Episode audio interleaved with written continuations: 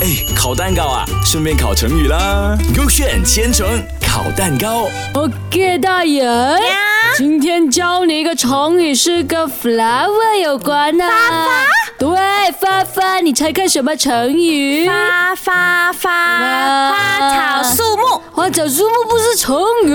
发心花怒放，心花怒放不是，今天教你的花就是那个柳暗花明。哦，它就是形容美丽的景色嘛。后来呢，很多人就拿来比喻在困境当中看到希望啊。哎呦，这样子你今天希望开 K 也是 K B 嘞？我希望开 K B，哎呦，这么不要 K A？我爽了，我要开 K B 就开 K B 了。像我开 K S N 哦，K A 就是讲哦，南宋诗人呢陆游啊就被朝廷免去官职后呢，闲居在家乡山阴。那有一次呢，他去西山游玩的时候啊，路过了一个鲜花怒放、绿柳成蒙的小村庄，美丽的景色呢激起了他的灵感，他就写出了一首流传千古的好诗啊，《游山西村》啦。诗中呢就是用“柳暗花明呢”一词来描绘这个小村庄的景色的。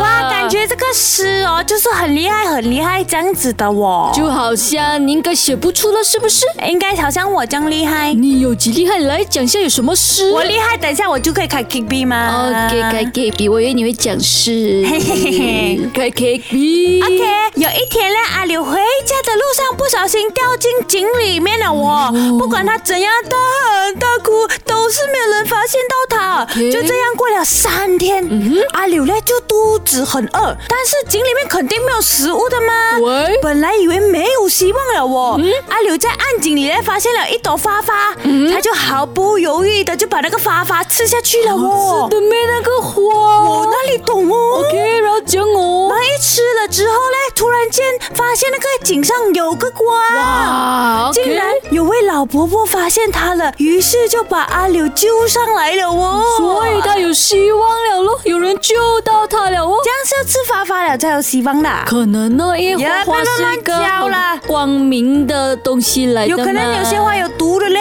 呃，那种好像你见这个花有毒。你才有毒嘞！快点开啦，快点来个对 啦。 OK，我去看一下啊，噔噔噔噔噔，答案是这个很厉害写诗的人哎 K A。耶，所以你们学会了吗？哎，烤蛋糕啊，顺便烤成语啦。勾选千层烤蛋糕。